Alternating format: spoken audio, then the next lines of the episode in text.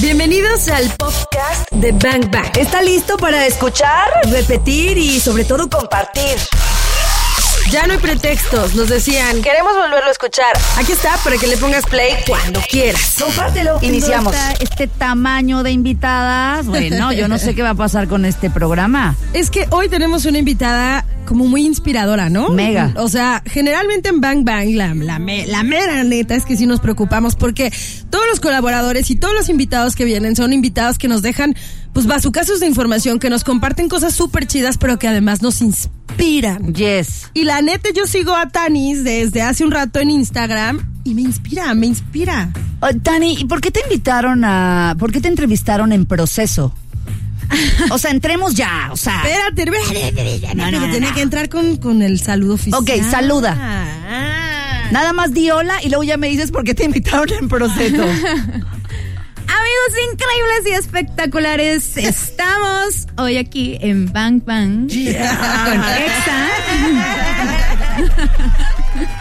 Ay, ay, ay. Tengo una pregunta que hacerte. Sí. ¿Por qué te invitaron los de proceso? Esta, esta es una historia súper padre. No necesariamente fue por lo que hago con la ropa, pero sí de manera indirecta por estar tan tatuada y por creer eh, firmemente que la apariencia estética en uno eh, debe ser eh, autodeterminada ¿no?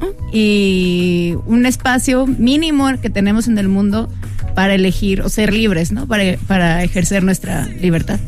Entonces, por eso- Autodeterminada, es decir, lo elijo yo. Sí. Aunque, bueno, también es un poco tricky porque en realidad todos los seres humanos vivimos en sociedad y nuestras decisiones también tienen un carácter social, ¿no? Entonces están mermadas por un montón de cosas y no necesariamente uno elige libremente, pero dentro de esa poca libertad, un espacio donde puede haber más libertad de la poca libertad es elegir cómo verse. Mm. O sea, a veces creemos que somos libres, ¿no? Pero luego creo que llega ese momento en el, ese famoso hueco en el pecho que Claudia Franco presume tanto y dice tanto. Dice Claudia, ay, ay, aquí hay un hueco en el pecho que tiene un nombre, ¿no? Entonces, creo que a veces cuando creemos que somos libres, pero sentimos este hueco en el pecho, Ajá. algo habrá que revisar, ¿no? Algo, algo habrá que revisar. ¿Tú, tú te consideras una persona libre. Mm, Pues si nos ponemos como muy puristas, ¿no? Y filosóficos, no, ¿no? Porque tengo esta condición humana y la condición humana es La ten- condenatoria. La tenemos todos. Todos, es el hueco en el pecho, es el Sí. vacío eterno que nunca vamos a poder llenar. E intentamos todos los días hacerlo, nos llenamos de ilusiones para llenar los vacíos y en realidad, eh, pues no se llenan nunca, ¿no? No se llenan con eso. Y no se van a llenar, o sea, también esa es nuestra carencia humana eterna, ¿no? Y no está mal, o sea, no estoy, no estoy diciendo ahorita que todos estamos condenados y vámonos al nihilismo, pero Yes. sí estar conscientes de eso. Entonces, en ese sentido, yo sé que no soy como de un lado purista, no soy libre, pero intento dentro de mis posibilidades ser lo más eh, honesta y congruente conmigo. Creo que la mayoría de los humanos andamos por ahí, o sea, intentando ser libres en la medida que podamos en este mundo que no es libre necesariamente. Exacto. Y bueno, Tani tiene una propuesta padrísima que se llama Bravo Vintage. ¿Qué onda con este museo maravilloso de nostalgia? Ay, pues sí, sí es maravilloso. pues Bravo Vintage es un espacio en el que me permite obtener eh, no solamente como los medios para vivir en este mundo, ¿no? Económicamente hablando, pero también para hacer lo que más me gusta, que es hacer divulgación histórica. Hacer que la gente se acerque a la historia, una materia que durante años, ¿no? Nuestro sistema educativo y social, ¿no? En la forma en que nos relacionamos, nos ha- Tradicional. Exacto, y siempre nos ha mostrado que es algo tedioso, algo castrante, ¿no? Eh, algo que te tienes que aprender fechas, como muchos números y poca memoria, y luego no soy tan bueno, etcétera. Pero no, la historia no es eso, la historia es fabulosa y está todos los. La historia la escribimos, pero también nos escribió a nosotros, y entonces eso es lo que busco hacer con Bravo, que la gente se dé cuenta a través de la ropa, que es algo súper banal, súper vulgar, de que todos lo usamos, cómo es la conexión entre la historia y nosotros, el presente. Ese es un bazucazo. ya se te olvidó lo que dijiste, ¿verdad, Tani? Sí. ¡Demonio! ¿Qué dijo? ¿Qué dijo? ¿Qué dijo? A ver, vamos Es a que hacer- dijo tantas cosas que no sabría cuál Esto, fue el esto último fue un mega bazucazo cuando dijiste que la historia nos hace a, a nosotros, Ah, sí. etcétera. O sea, la historia la escribimos nosotros los humanos, pero también nos escribe a nosotros. claro, la historia nos escribe a nosotros. Eso es un eso es y todo! ¡Qué emoción! A ver, se me ocurre una cosa ahorita, por favor. A ver. O sea, bangers, también ustedes no nos dejen todo a nosotras. O sea, por Sí, sí, Dios. sí, por favor. Ustedes están pegados a Exa. Ok, hagamos una cosa. Cuando ustedes cachen un bazucazo, en este caso ya vi que Tania va a ser Ajá. lanzadora de bazucazos, pero parece que los trae aquí en la lengua. Ajá. Porfa, ustedes también anoten el bazucazo y mándenlo como nota de voz. Porque además esos bazucazos que finalmente son, son esos momentos en los que sentimos, ok. Oh, my. O sea, cuando dices, ay, yo también creo eso. Ahí está el bazucazo, ahí entró. Ajá. Entonces, cuando ustedes lo detecten, escríbanlo, porque esos bazucazos los van a hacer ganar. Por ejemplo, puede ser Corona Capital, no lo sé. Claro. Pero puede ser. Puede ser. Y aquí está el WhatsApp de EXA, 33 144 373 88. Vamos a ir con música. ¿Qué vas a soltar, arroba no hagas iris?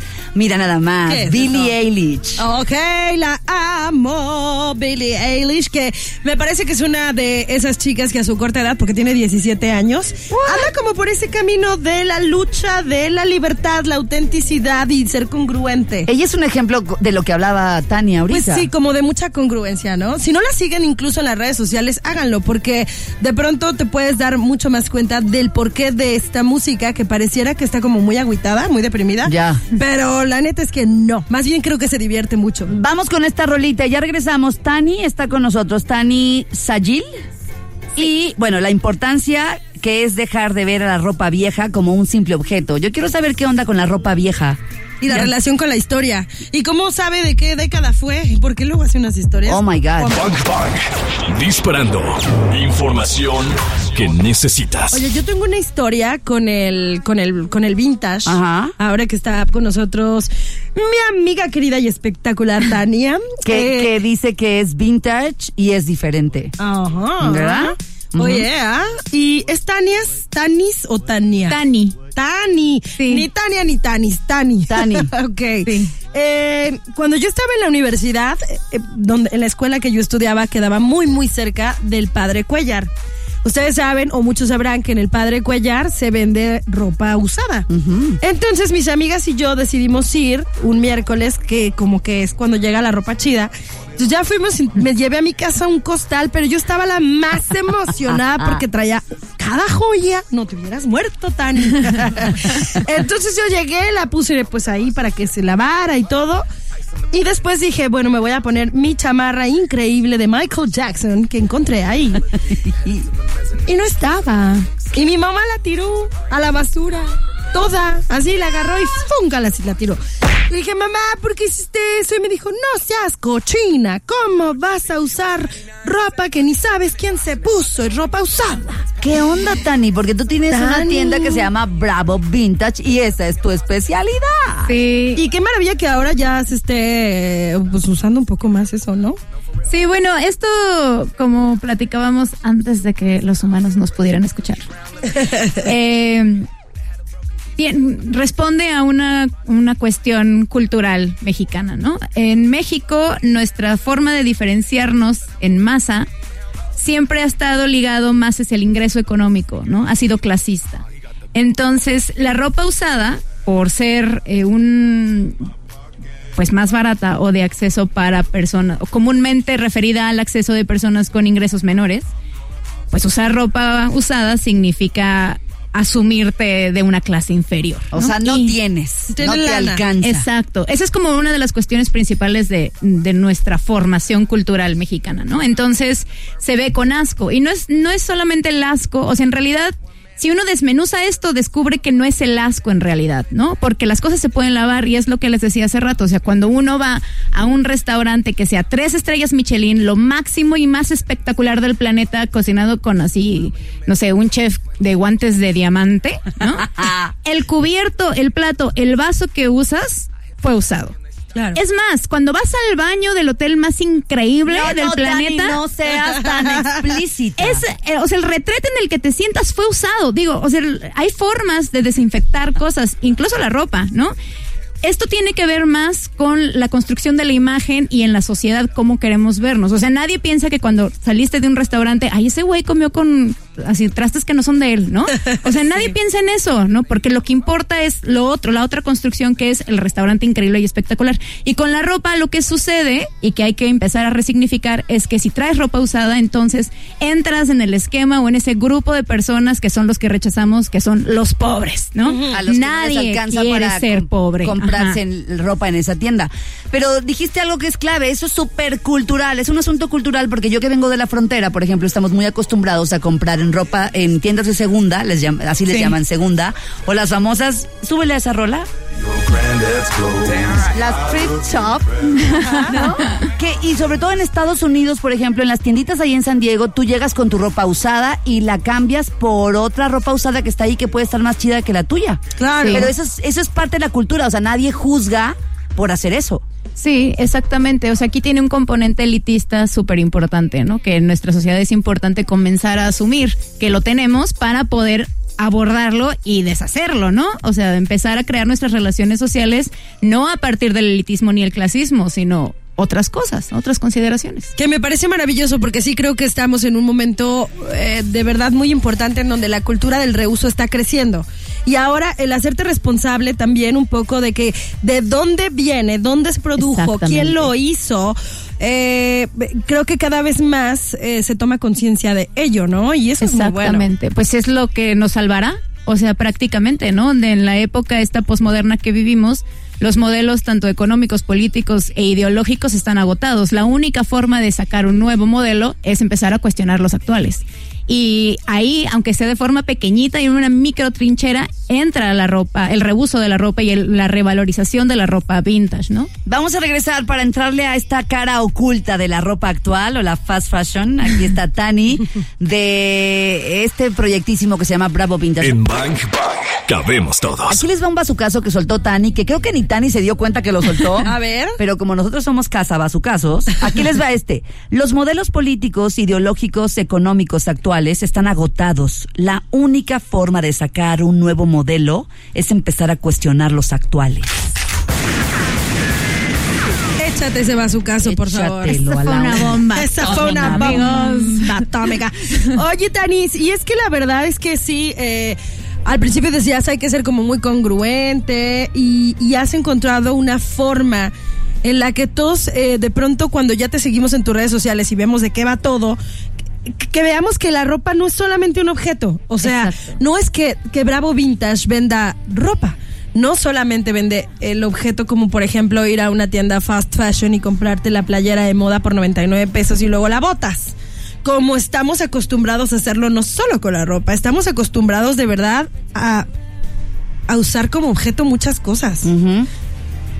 Háblame de eso, porque la ropa creo que tiene como mucho más significado y mucho más historia que eso, ¿no? Claro, todo, toda la ropa, la que es vintage y la que no es vintage, es más que un objeto, ¿no? Eh, ya Carlos Marx había escrito en El Capital y había desarrollado una idea que es el fetichismo de la mercancía o de las mercancías. Y lo que él decía, que tiene toda la razón, es que en una sociedad en la que se crean y se producen y se producen mercancías todo el tiempo, como la actual, a la mercancía o a los objetos, ¿no? A la ropa, a los zapatos, a todo, a un termo de agua, a todo, todas las cosas pareciera que carecen de, de espíritu, ¿no? O sea, que solamente es un objeto Sirve. fantasmagórico. Quién sabe cómo fue creado, llegó a mí, lo compré, o sea, como mi única forma de identificación de que hubo un humano en ese proceso es que le pagué a alguien, ¿no? Y si es por internet, menos porque ahí no ves a ningún humano. Entonces, ¿tú crees que el objeto carece completamente de, de una historia, formación, etcétera, ¿no?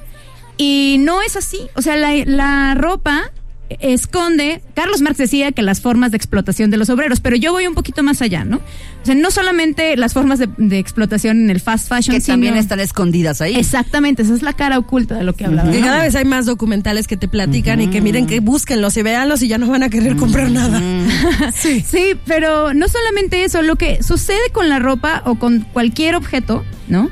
es que si uno lo estudia, lo, lo parte, digámoslo así, los materiales, el- la estética, ¿no? El patrón que se sigue, la forma en que fue hecho, todas estas cuestiones, sobre todo en la ropa que yo utilizo en Bravo Vintage, que tiene de 20 a 100 años de haber sido manufacturada, si uno de, de así como quita todas las partes de los átomos y los estudia, se da cuenta de que es un relato, ¿no? Y es un relato que esconde relaciones de poder, relaciones económicas, momentos históricos en específico, ¿no?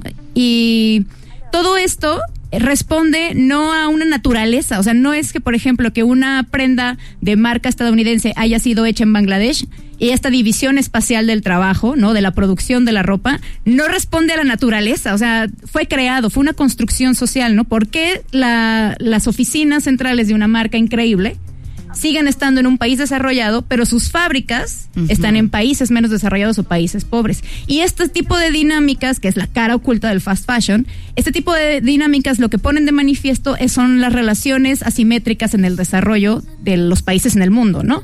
Y entonces te muestran que aquí viene la historia y es increíble porque si uno se pone a analizar eso, ¿no? ¿Dónde están los CEOs y dónde están las fábricas? Claro. ¿Dónde están los diseñadores que ganan chido y dónde están las personas que cosen con un dólar al día? Nueva York versus Bangladesh. Exactamente, cuando uno se da cuenta de eso, descubre que en la historia, o sea, que esto responde a procesos históricos. Son procesos de desarrollo desigual, inequitativo, que tienen años. Por eso podemos hablar de norte y sur, ¿no?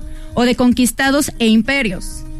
O de este y oeste. O sea, los países que hemos estado en el sur, que estamos en el este y que hemos sido conquistados, tenemos una condena hasta cierto punto y sin- no se va a romper hasta que uno no conozca su historia, ¿no? Eso es, por esa razón nosotros estamos menos desarrollados y este tipo de prácticas que trae ahora el fast fashion, que no es más que el reflejo del capitalismo expansionista que busca que sigamos teniendo más utilidades y no todos, sino los grandes, ¿no? Los que man- manejan el dinero en realidad. Eh, más, más, más, pro- produzcan más para que la gente consuma más e intente llenar este hueco en el pecho que nunca se va a llenar, ¿no? Claro. Y entonces así se expande esta forma, este modelo económico y no respondiendo eh, o no diciendo, no contando el relato que trae detrás el objeto, ¿no? Porque si cuentas el relato, la gente piensa y no hay que pensar. Vamos a ir con música. Está Tani con nosotros. Quiere decir que detrás de este argumento que nos acabas de poner en la mesa está eh, la razón por la cual creaste Bravo Vintage. Sí. Ya lo creo. Ya lo creo. Y, y la verdad es que ahorita nada más ya para cerrar esto que dijo ella Yes. y, y ponerlo como en eh, de una manera más terrenal. Ok. Me- me ac- me- a mí me acaban de contar que las tiendas eh, de fast fashion tienen por ley, por norma, cada semana cambiar su, sus vitrinas, sus- su escaparate. Y esto es para que nosotros o la gente que pasa diga, ya, esto que traigo, no, ya no se usa. Ahora se usa eso. Guau. Cada semana es Sí. compra porque lo que traes ya no se usa. Vamos con música. Llega Rosalía y J Balvin. Esto es con altura. Está Tani de Bravo, Bravo Vintage, Vintage. con nosotros. Soy vintage, soy diferente. Y hoy estamos hablando de la ropa, la historia y de mil cosas. Bang Bang. Disparando. Información que necesitas. Pero sí, sí es vintage.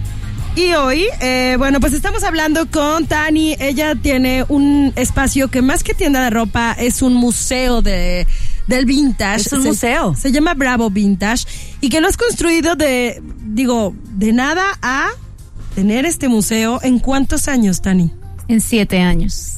Sí. sí. Piedra, piedra, objeto, a objeto, cosita, Sí, cosita. lágrima, lágrima, porque sí no es nada fácil, no es, no es fácil, eh, aunque la cultura del emprendimiento está en todos lados, porque le conviene a la autoridad cuando la economía no puede ser, no puede generar los espacios de trabajo Denle necesarios. ustedes. Sí, no, ¿No? pues nos, ajá, la economía depende del que se autoemplea, del que genera Claro. empleos, porque la economía no ha podido hacerlo, ¿no? Entonces es muy difícil, aunque esté esa cultura de todos pueden, es muy difícil.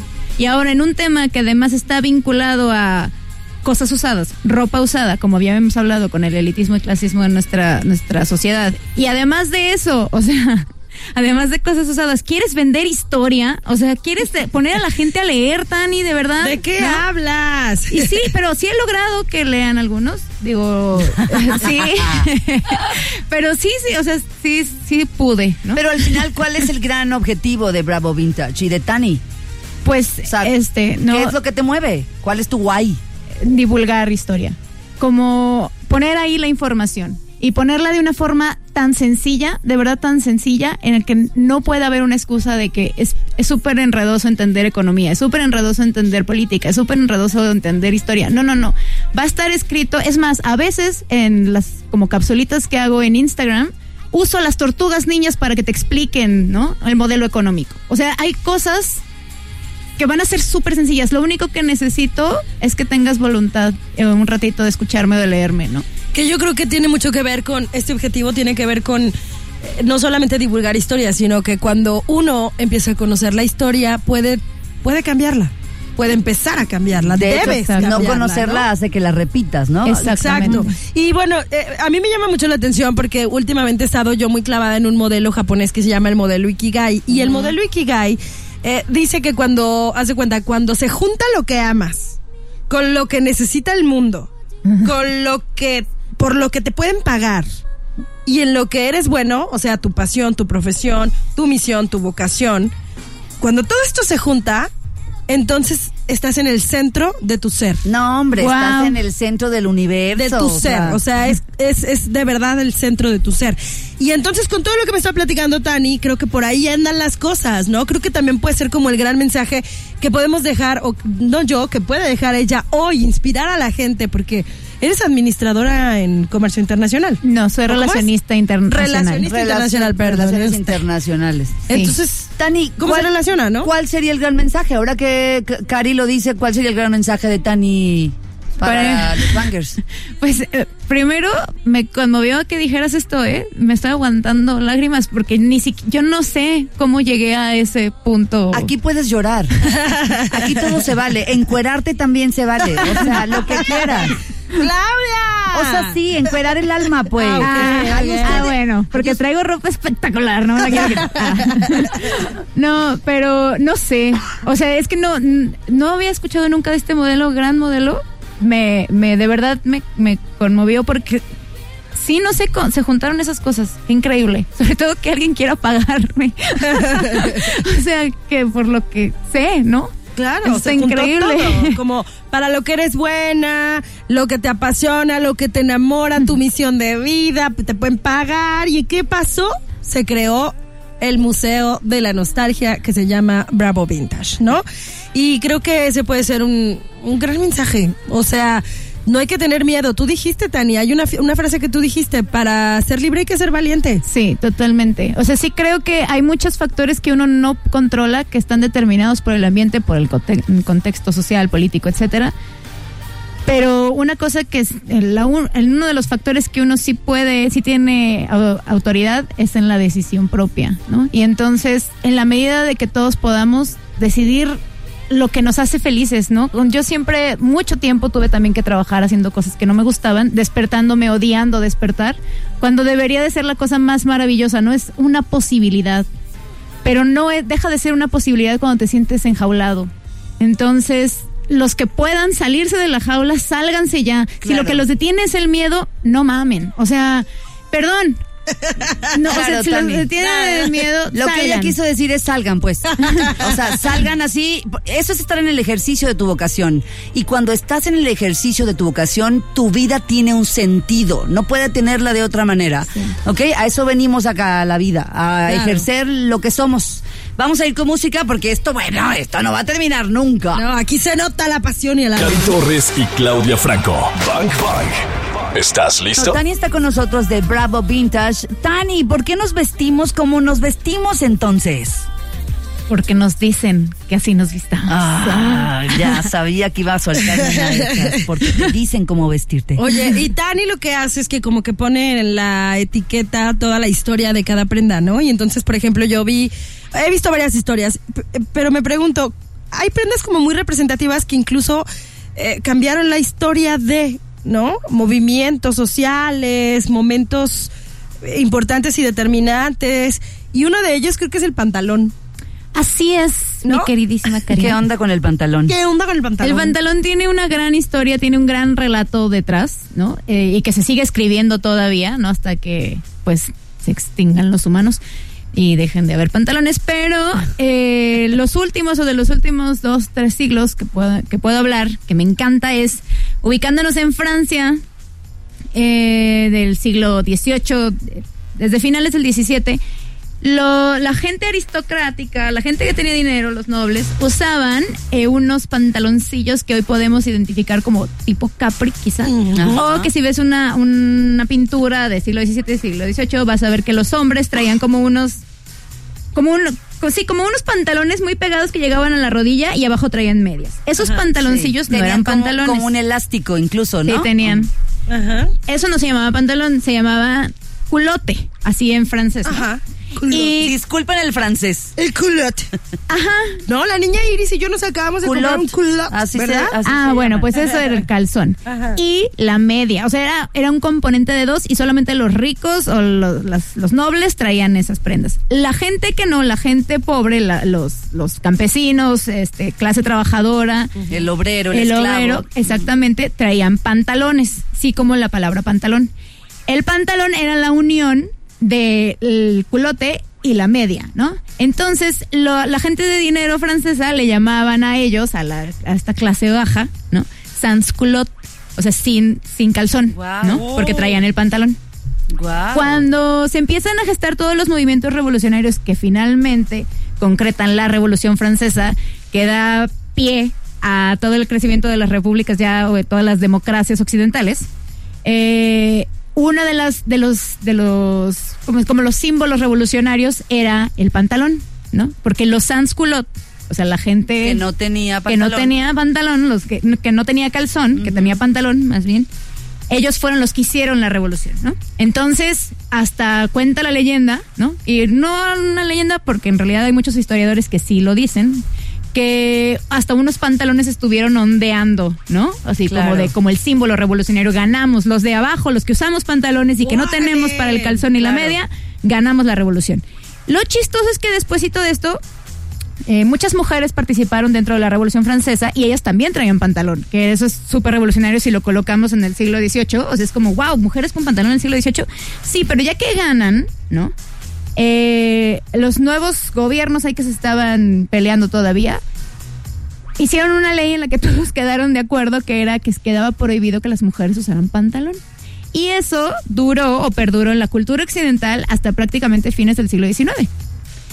Cuando hab- algunas feministas, eh, pero Por inglesas, eso toda la vida las mujeres con falda, los hombres con pantalón. Sí, vas a la escuela y vas Pues con lo falda, ves, ¿no? vas con claro. falda. Y ha sido una gran conquista que no todos los días lo vemos que, por ejemplo, ustedes traen pantalón. Las tres mujeres que están aquí traen pantalón. Y tú traes falda, Yo eres la más falda. revolucionaria. Pero están, pero, pero mi falda es muy vieja.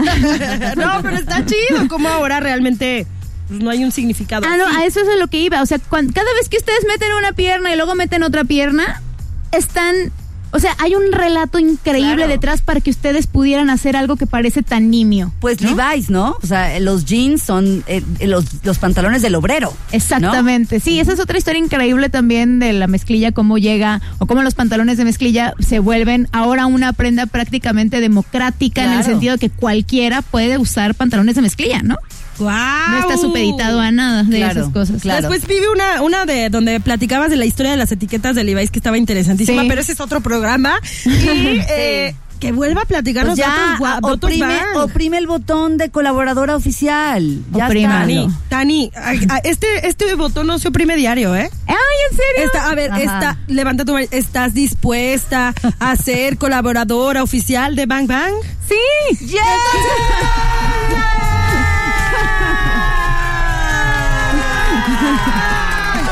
Cari, déjanos tus redes sociales, porfa, para que te sigan, porque tienes un mosaico padrísimo en tu Instagram. Muchas gracias. En Instagram es arroba bravo-vintage. En Facebook es bravo vintage MX. Y ya es todo lo que tengo. Ya está. Mil gracias. Tienes mucho para dar. Ya escuchamos lo mejor de este podcast. ¿Cuántos bazucazos recibiste el día de hoy? Porque yo me voy muy descalabrada. Anótalos todos. Y si los quieres escuchar en vivo, pues sencillo, búscanos en ExaFM 101.1 o también lo puedes hacer en las plataformas digitales. Todos los días de 1 a 4 de la tarde por XFM 101.1. Ahí está Bang Bang en vivo. Arroba ExaGDL. Yo soy arroba caritorres.mx. Y yo soy arroba claudiafranco.mx. Gracias por escuchar este podcast, Bangers. Te voy a disparar, te voy a disparar.